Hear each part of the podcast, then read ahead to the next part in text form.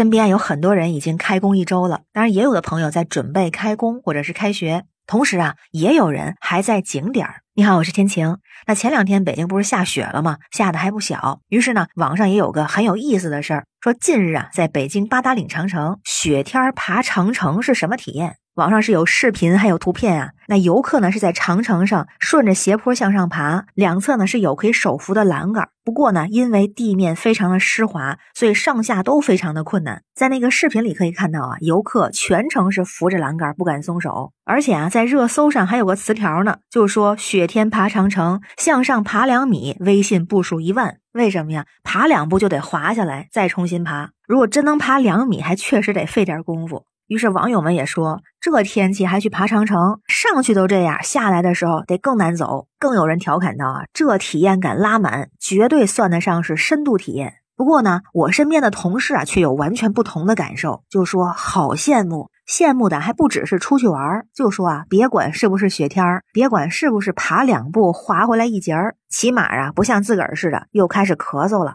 其实前段时间我在网上也看到过这样的新闻，就说啊，在春节期间，在一些社交媒体上，有不少人都说自个儿感冒了，在发烧和不发烧之间来回切换，症状啊包括疯狂咳嗽、水泥封鼻、小刀拉嗓。本来我觉得好像我身边没有这种情况，不过啊，直到身边同事咳嗽发烧三十八度，然后啊，也听说不只是在北京，在其他地方也出现这种情况，像发热门诊啊、呼吸科的患者增长了。然后也留意到了，比方说像北京市疾控中心就发布消息了，前两天说目前啊，像北京呼吸道传染病有流感和新冠共同流行的这个态势。那现在呢，刚好是冬春季节呼吸道传染病的高发季节，所以啊，也特别提醒大伙儿做好健康的防护。这个咱们也分享一下。那比如说返岗之后要关注自己和家人的身体状况，如果出现像发热、咳嗽等等这样的症状，需要注意休息；如果症状加重，要及时的就医服药。而且啊，需要关注重点的人群，比方说像老人、体弱的人群，还有小朋友，尽量不到人多拥挤、空气污浊的场所。第三个呢，不管男女老少，养成良好的卫生习惯，平常勤洗手，不用没清洁过的手触摸口、眼、鼻，注意咳嗽礼仪。再有每天室内开窗通风，做好居家环境的清洁卫生。还有两个呀，一个是注意天气的变化。咱也发现了，就近段时间温度波动还是比较大的，所以呢，也需要根据气温的变化，适当的增减衣物，注意防寒保暖，避免感冒。如果是遇到恶劣的天气，比如说道路湿滑，外出也需要注意安全。所以啊，特别是在景点，比如爬长城的朋友们，也需要特别的注意安全。那还有一个就是需要咱保持健康的生活方式，我们听起来不陌生啊，但做起来保持住也不那么容易。包括什么呢？作息规律，保证睡眠，平衡膳食，循序渐进的开展体育锻炼。增强机体免疫力和抵抗力，还有一个非常重要，保持心情舒畅。那针对重点关注人群呢？一个针对孩子，比如说咱们孩子的家长要做到关注孩子的精神状态、健康状况。如果出现咳嗽啊、发热、身体不适的时候，及时就医居家休息，保持室内环境清洁，培养孩子健康的生活方式，做好健康防护。那如果家中有老人的，或者是一些养老的机构，也需要特别关注老人的身体状况。那这春节算是过去了，也刚好是个换季的时候，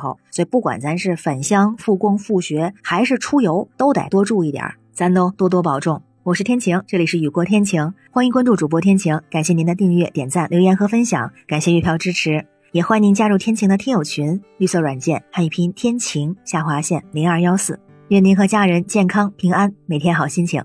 拜拜。